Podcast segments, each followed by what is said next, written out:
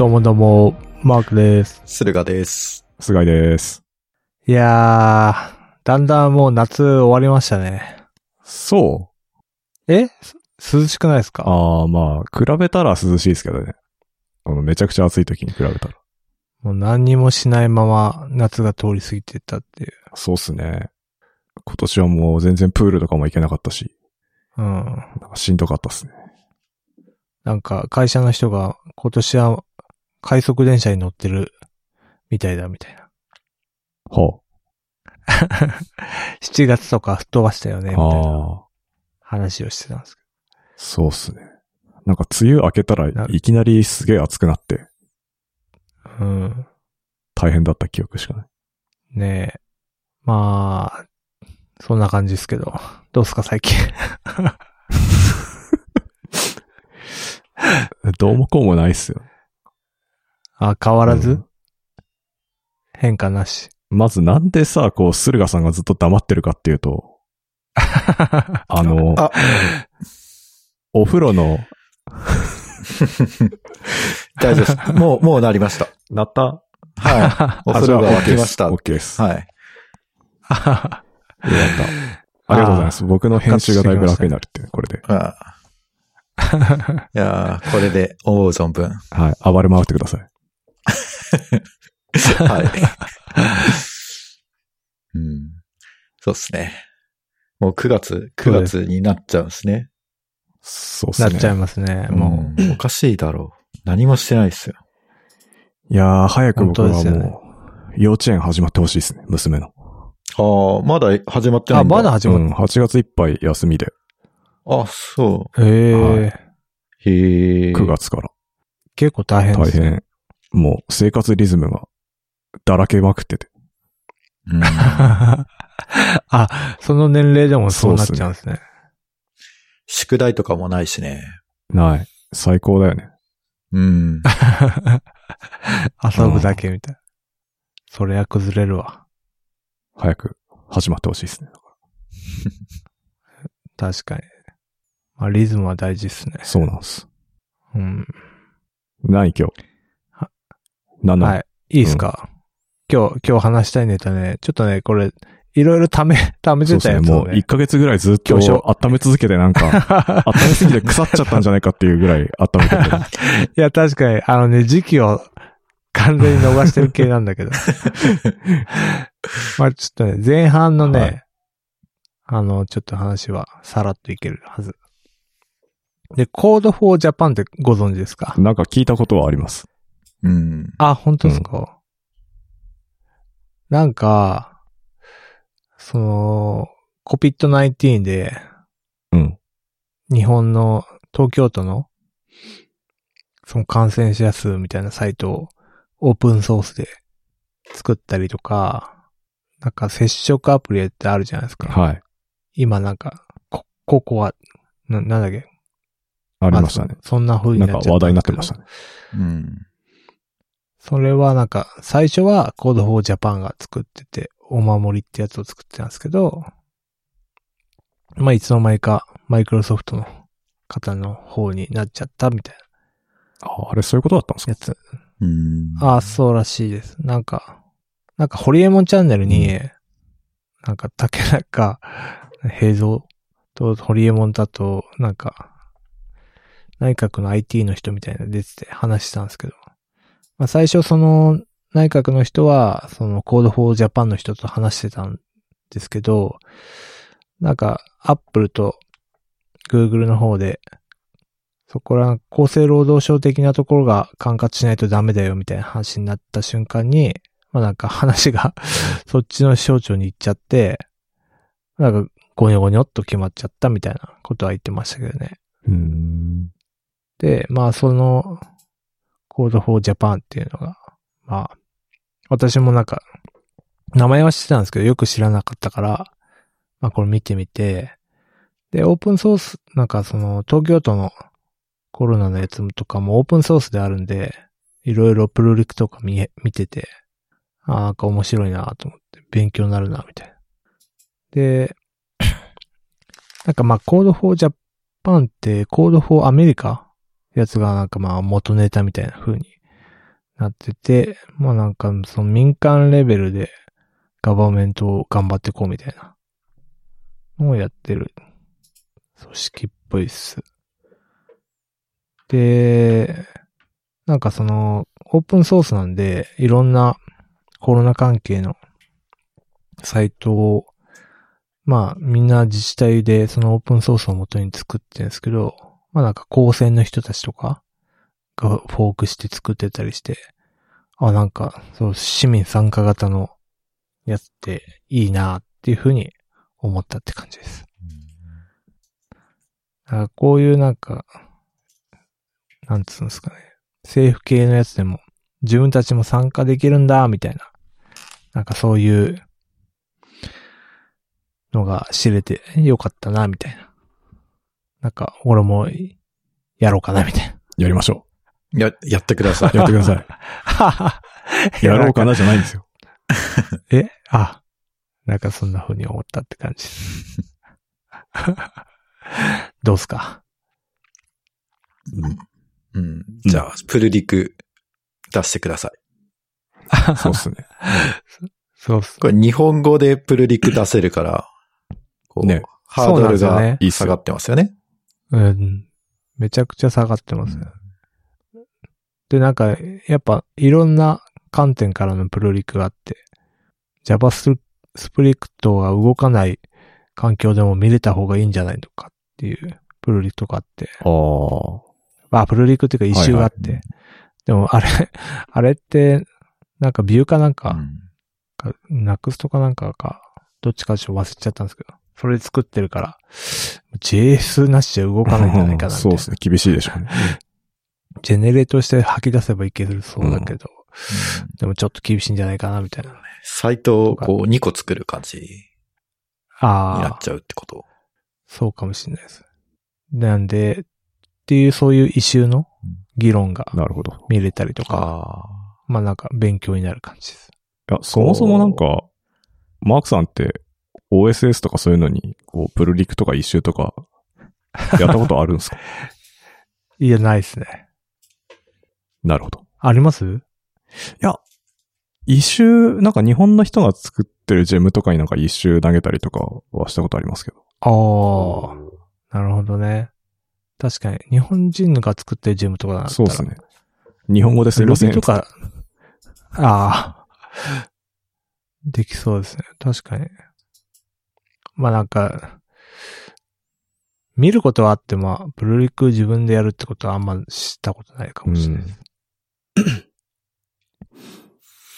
なんかこれのプルリクで結構なんか話題になってたのが、こう、色、色弱、色毛の人あを考慮した。ユニバーサルな、こう、配色を提案してた人がいたんですけど、あ。はい。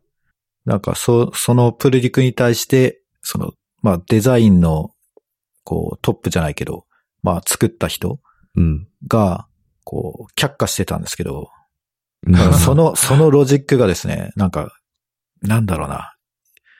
なんか、言いたいことはわかるが、だが、あの、これ、このサイトのテーマは、の色は東京都の色をモチーフにしてるから、こう、そこは覆せないみたいなロジックで。強引にクローズしようとしてて、なんかちょっと話題になってました。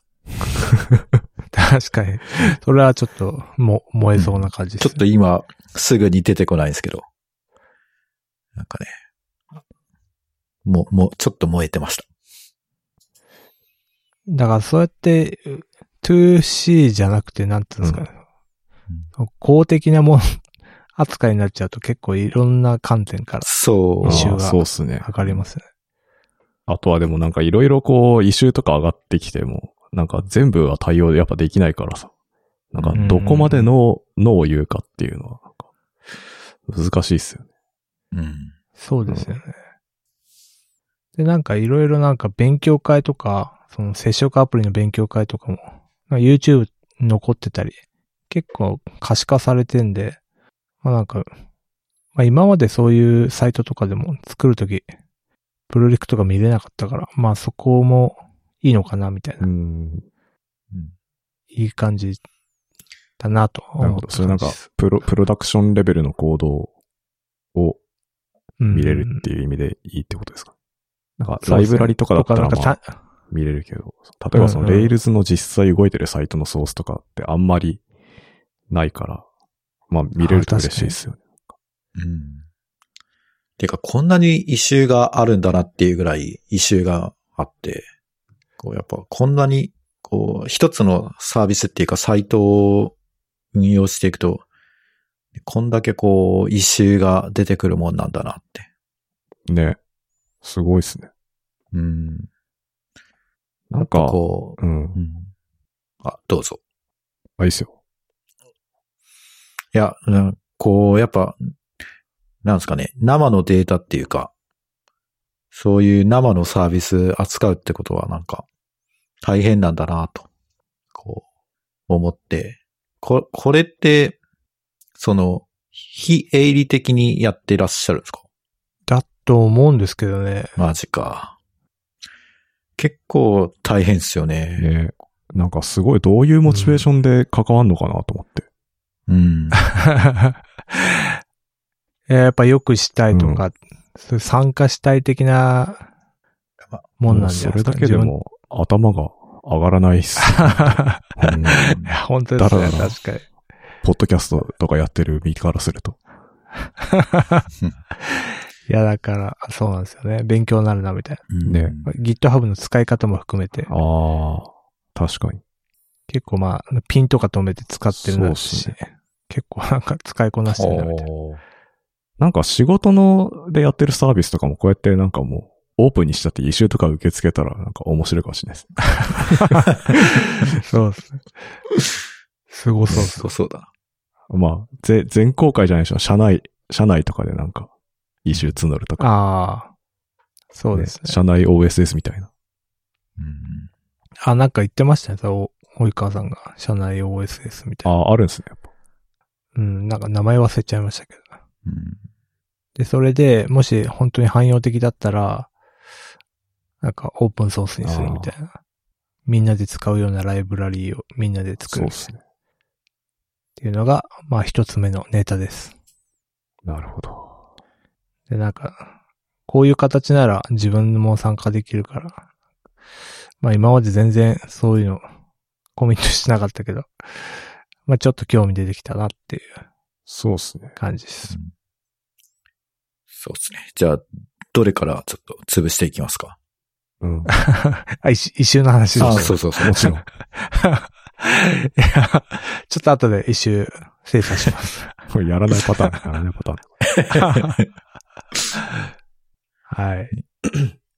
で、次がちょっとね、温め続けた若林圭ネタ、めぐみネタなんですけど、俺ずっと、まあ、東も好きなんですけど、若若林さんも好きで、うん。初日本のワイヤードでやってた時には全然その名前とコラムぐらいでしか知らなかったんですけど、最近なんか露出が激しくて、いろんなとこに出てて。で、なんかあの、ライゾマティックあるじゃないですか。真鍋大東。ああ、そうですね。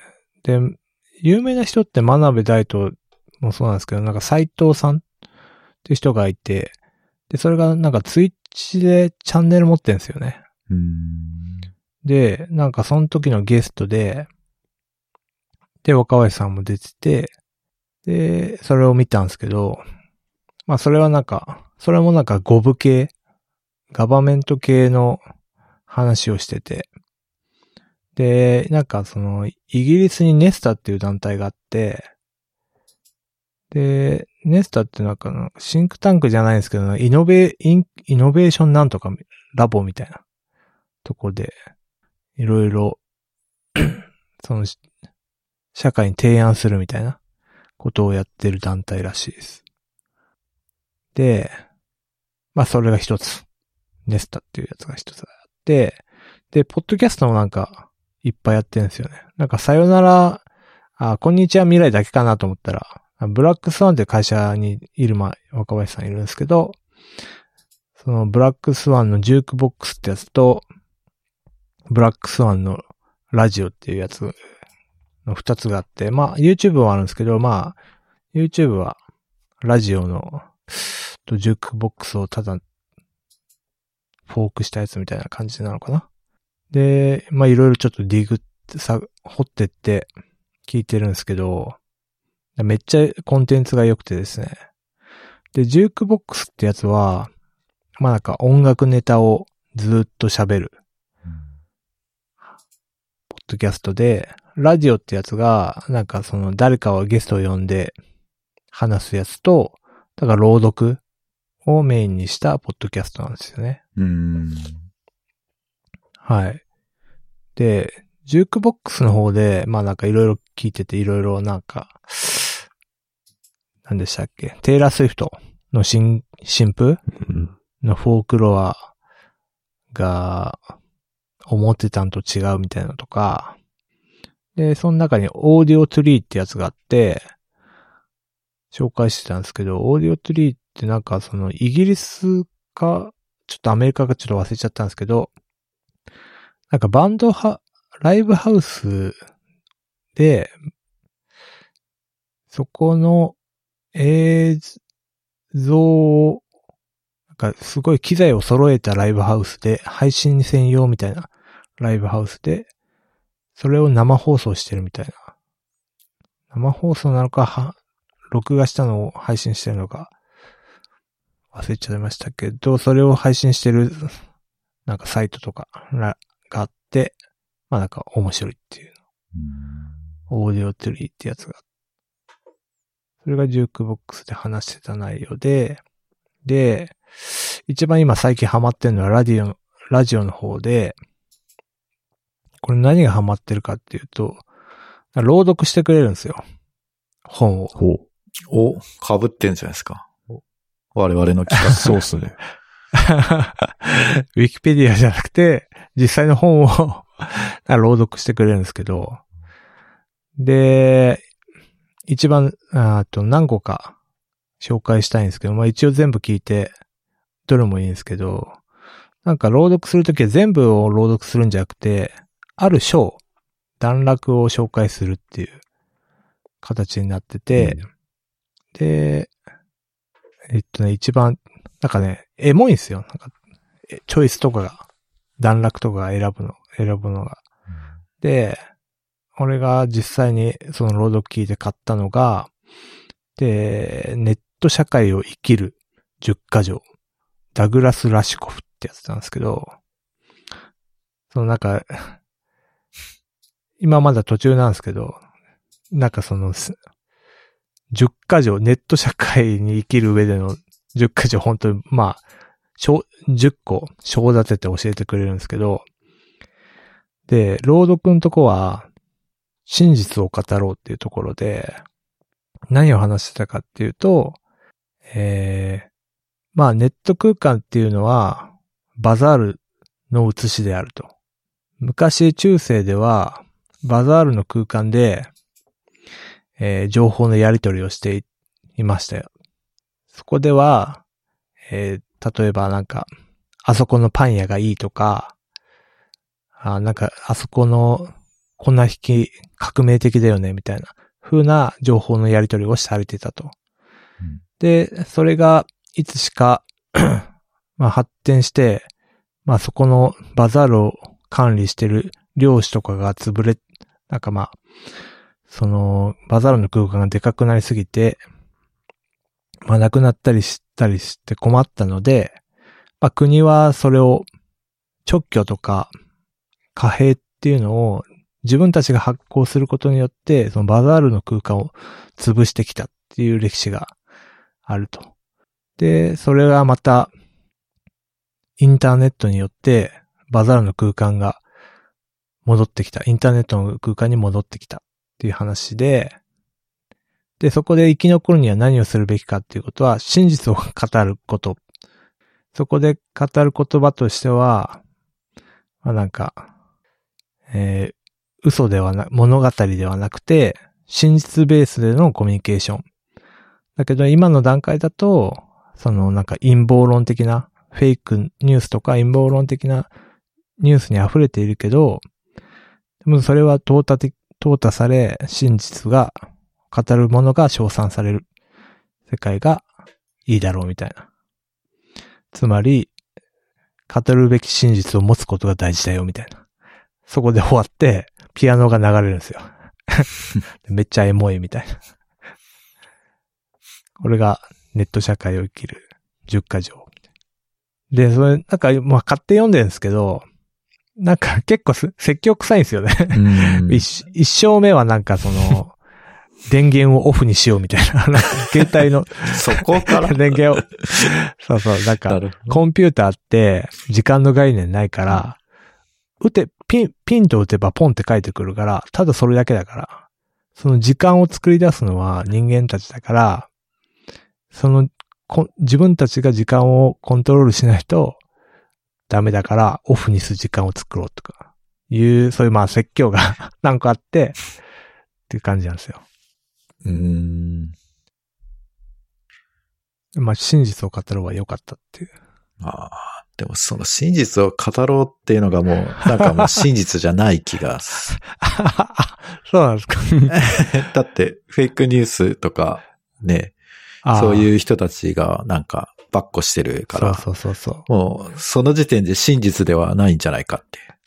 それは、う。だからその、そうなんですよね。それはお前の理想であって、真実ではない、みたいでもなんかその、真実、てか、リアリティショーベースのコミュニケーションが、まあ、インターネット上空間では、そう、陰謀であったとしても、その、なんていうんですかね。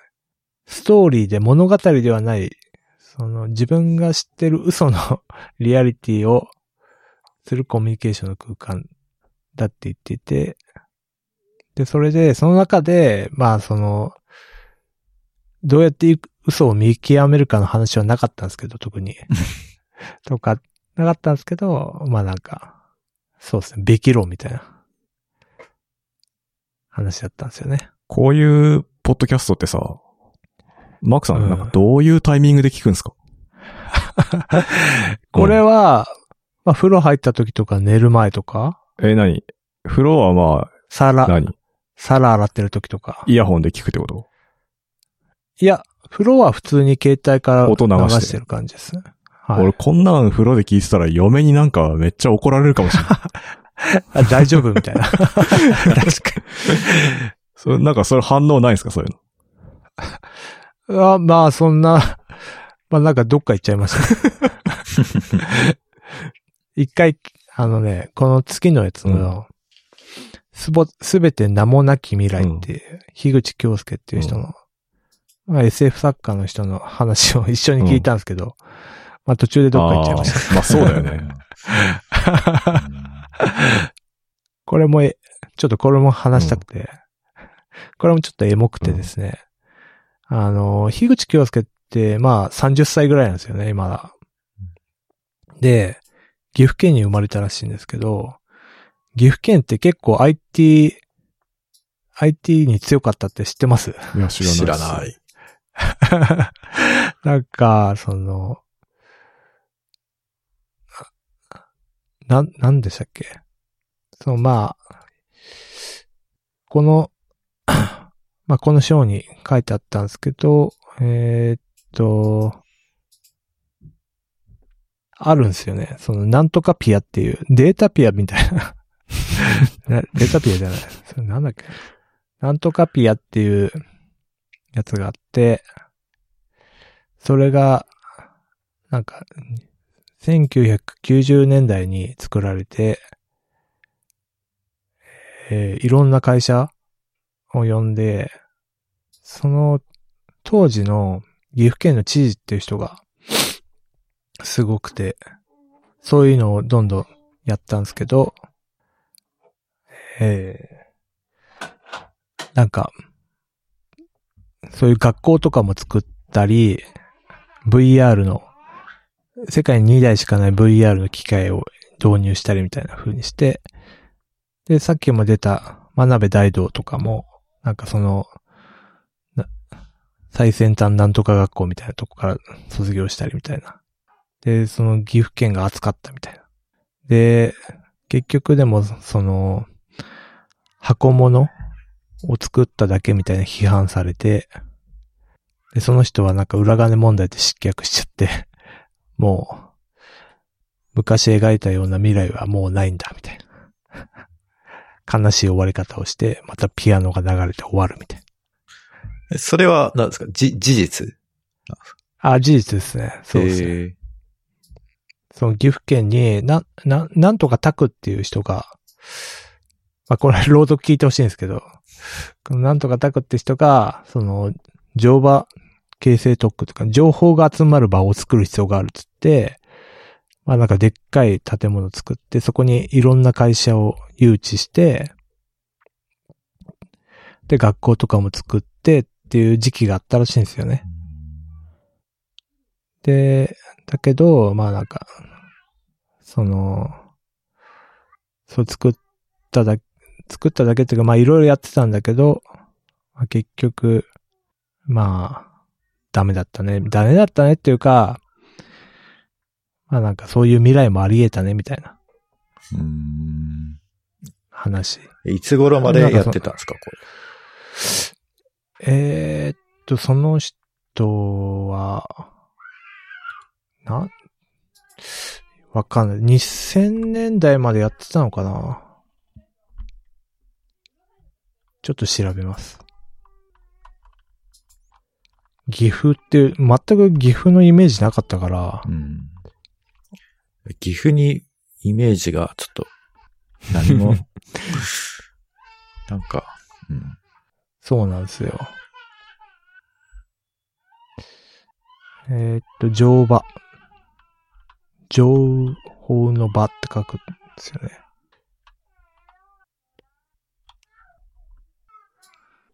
えー、梶原拓ですね。すいません。梶原拓って人が。えーっと、に、いつだったんだろうな。2006年ぐらいに、までやったのかなうんじゃあまだガラケー時代っすね。そうですね。そう。ソフト、ソフトピアジャパンです。っていう、なんかでかい建物を作って。なるほど。で、そのなんか朗読の中で、てかまあ本の中で、新聞記者と飲むシシーンみたいなのがあって、その新聞記者が結局、梶原は箱物行政だよ。だからダメなんだよ、みたいな話をして、作者が、じゃあ今はどうなってるの？みたいな話をしたら、今はもう何もないみたいな。何も立ってないし、何も変化してないんだよ。と俺は間違ってると思う。みたいな。エモい話で終わる。エモさが全くわかんないですけど、すいません。嘘。ちょっと聞けば、多分、聞けばなんか、感じるものがあるうと思うんで。ん。そうなんですよね。聞いてみます。ちょっとね、全体通してエモいんですよ。エモいって何なの？確かに。エモーショナル。マークさんの言うエモいがあんま、俺はちょっと分かってないまだ。あ、うん定義の話ですね。なんかその、感情に訴える的な、感じですかね。そんな感じです。なるほど。それは、あの、多分、マークさんじゃないと、エモいかエモくないかのジャッジができない気がするんですけど。ああ、そうですね。えー、っと、な、なんて言うんでしょうね。どういうものにエモさを？確かにね。うーん。熱い、熱いに近いですかね。熱い。うん。熱いんですか？うん。そのいや、なんか、熱くないですか？その、熱いポイントがちょっと、わかんない。どこが熱いか分かんなかった。ごめん。いや、なんか、何？箱物行政が熱いのか、いや、箱物行政じゃなくて、なんかチャレンジしてるのを、そうやって箱物行政で切り捨てるのは違うんじゃないかな、みたいな。っああ、ていう作者の気持ち。うんっていう、なんか、なんか、そういう一色単にして、語るのは、あれなんじゃないかな、みたいな。っていう、うん。まあ、この人は岐阜県出身ってこともあって、多分、まあ、思い入れもあるんでしょうね。途中でなんか、過ごした公園の話とかも出てくるんで。なんかちょっと岐阜行ってみたくなりましたもん。ででも何もないんでしょいや、なんかその、カジュアルアタックっていう人が作った、なんとか、えー公園があるんですよね。公園、IT の公園。えーっとですね。いや、I、IT の公園じゃないんですよね。なんか、その、アート的な公園があるんですよね。うーん。そこもい、そこ行ってみたいな、みたいな。うん。まあでもなんか地方で IT 活性化、あ IT 企業を誘致して活性化しようっていうのは結構、なんかいろんなとこはやってるけど、どうなんですかね？ああ、Ruby のあれっすよね。マッツうん。福岡とか。あ、そうっすね。そうそう、それをまあ、1990年代からやってたっていう、まあ話。全然知らなかったから。養老天明反転地公園だ。なんじゃそり なん 名前はいかつい。ゃ。うんいや。やばいですよね。何？養老のまあなんか、滝？養老の滝の近くにある養老天明って、天に命。で、反転地。反転する地っていうか。あ、これよか。養老の滝っていうのは、居酒屋じゃなくて、俺もそっちかと思っで 岐阜県にあるらあ、しいです。そうなんだ。へえ、うんそうそうそう。っていうね、なんか結構いろんなし自分の知らない、最近ね、なんか読む本、自分、なんか自分の読みたい本ないかなと思ってた時に、これが朗読でズバズバ、なんか俺が読みたい本ばっかだったんで、まあ結構買い漁って読んでるみたいなっうん。て感じです。はい。以上です。なるほど。全く広げることができなくて、申し訳ねえって気持ちです、まず。いやいやいや。読んでほしい。読んで聞いてほしいって感じですね。うん。なんかね、章の選び方とかも面白くて、なんか一個面白かったのは、なんかその、なんだっけな、分解の哲学みたいな、そういう、なんていうんですかね、い金が物を分解する本の話なんですけど、そこで、えチョイスした文章、あの、段落っていうのが、朗読した段落っていうのがなんか、最近は メンテナンス費用が上がってるよね、みたいな 章があるんですけど、そこを朗読するみたいな。ちょっとよくわかんないチョイス。が面白いです。そうなんですよね。面白ポイントがちょっと、よく、まだ、な、そこの回では、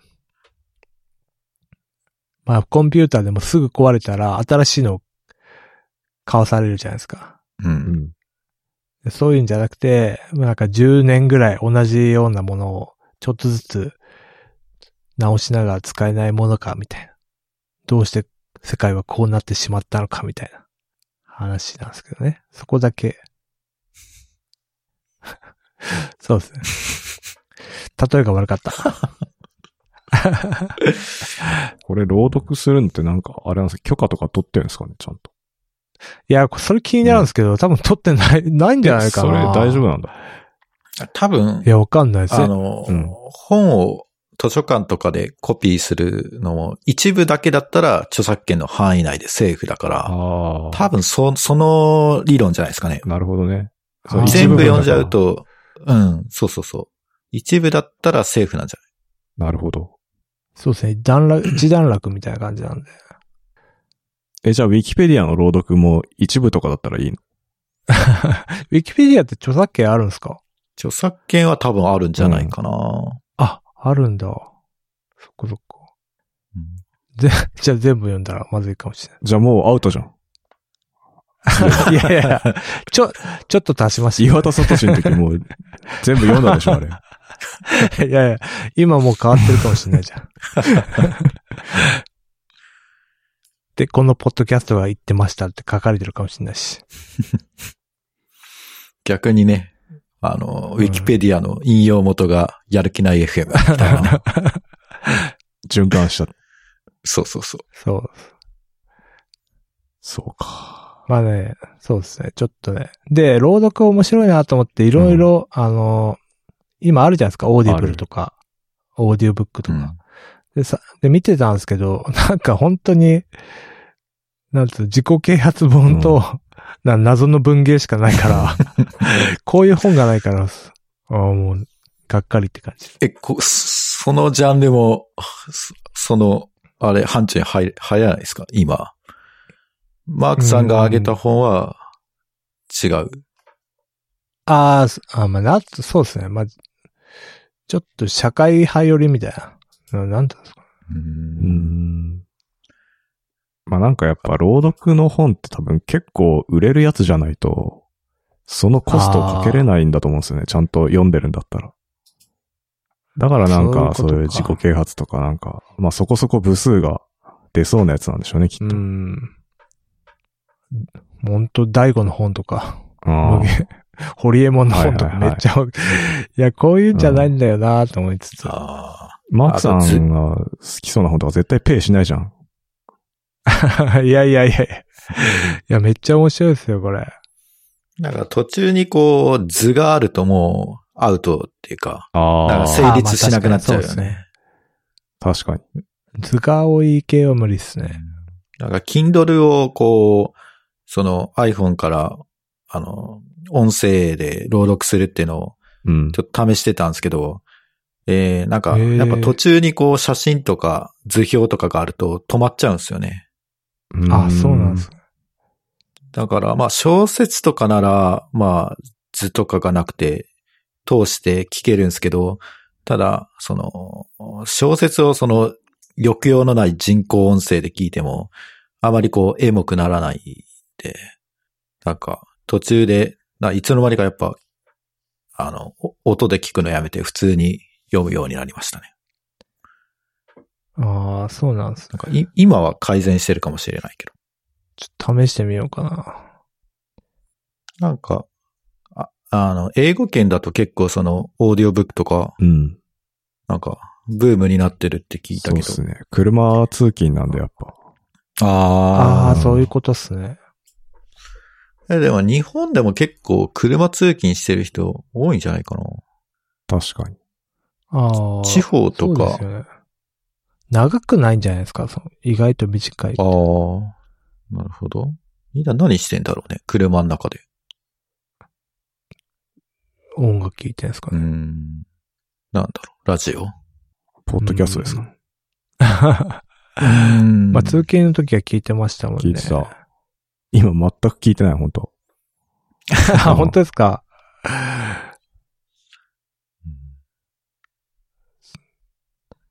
ねえ、これね、全部、朗読の内容いいんで、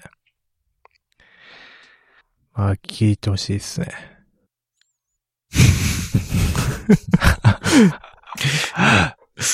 はい。いや、わかんない。なんか、あれなんかはさ、マークさんみたいな、こう、なんていうのかな。こう、そっち寄りじゃないですか、なんか。ああ、なるほどね。俺は多分そんなにじゃないんですよ。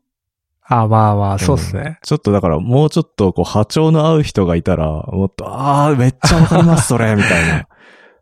盛り上がるのかもしれない。だから、なんか申し訳なくて。ス確かに。えー、じゃあ、スポーツとか好き？ポーツ、いや、最近全然見てないですね。テニスね。あ、そうなんですか。やってないからね。やえー、すごい。あ、確かに。え、テニスやってんじゃないですか、テニ今。ってるけど、見てないね。うん。あ、見てないです。ジョコビッチ勝ってるっぽいけど。なんかね、全米オープン始まるけど、うん、錦織くんも出ないし、ああ、そっか、なんかコロナかなんかで。見てないっすね。そうなんですね。ずっとゲームしてる。最高じゃないですか。まあ、ゲームしながらでも聞けるんで、あ、確かにね。朗読。うん。まあちょっと社社会派になりたいときは、聞いて。わかった。だからアフターデジタル2とかちょっとビジネス寄りなんで。ああ。アフター、アフターデジタルは、面白、面白いっすっていうか、あれですよね。あ、 one をよ、 one 読みました？あ、多分 one だと思います。ああ。うん。 one はなんか小原さんとなんか協調っぽいんですけど、この、2は、もっとなんかそれをブーストさせた話で、OMO とか、OMO うん。ってしわかります？ま、じゃマーケティングでも流行ってるんですけど、はい。オンラインと、あ、オンラインマージオフラインみたいうん。な話とかしてるんですけどね。みんな大好き Mac、モバイルオーダーもお OMO の一種かなみたいな。まあもうちょっとで、本当は、O- OMO はもっとすごいっぽいんですけど、まあ、それも一種かなみたいな。モバイルオーダーも。とかそういう話もあるんで、まあ、い一個ぐらい聞いてもらえると ありがたいです。だから自分はどちらかというとこう、社会と距離を置いているような、こう、本が好きなんで、こあ、そうなんですう、ねそう。ですね。やばい。だからこう、そうですね。ちょ、ちょっとこう、もうちょっとこう、社会と距離が置いてるやつが、ああ、ななるほど。ちょっと SF っぽいやつ。ストーリー的なやつですか？そうっすね。なんか、IT とかこう SF とかだったらなんかちょっと自分の仕事とかに近いのであれなんですけど、こう、そうですね。社会を語られると、こう、そ、そうっすか、みたいな、こ確かに。そうなんですね。う。俺はね、結構こういうの大好物だうんわかる。うんコンビニ外国人もね、まあなんか、まあ俺、あれはなんかタイムラインっていうラジオが昔あったんですけど、それで書評コーナーがあって、聞いてたんですけど、今なんかそういう書評のやつってなんか、新聞に見るか、雑誌見るか、じゃない、うんですか、なんかあんま少ないんで選択肢が少なかったんで、久々に出会えて、いろいろ本読もうかなみたいな、ふうに思いました。はい。はい。すいません。語っちゃいました。いやー、ちょっと、もうちょっと、あの、ふ深く込みたかったんですけど、うん。はいいかんせんこう、こなんだろうな。ポイントがわかんなくて、うん。どこ、どこをこう、掘り下げればいいのかがちょっそうですね。あ、すいまと、せん。いやー、こっちの準備不足というか、知識不足でしたね。ちょっとそうですね。はい。うん語り合えるだけのなんか教養がなくて、申し訳ねえって感じです。うんそうですね。じゃあ、ユノボワー的な、ね、なんか、ああ、そう、そうですはいね。そういう、そう、ドラマ的なやつだったら、うんうん、まだ、できましたけどね。すいません。以上です。はい。まあ、時間的にも結構経ってるんで。はい。はい。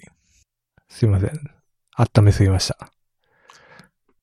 お疲れ様です。あ、今回は言えました。あ、終わりってこと？はい。あバイチャップ。あ、お疲れ様でした。ありがとうございました。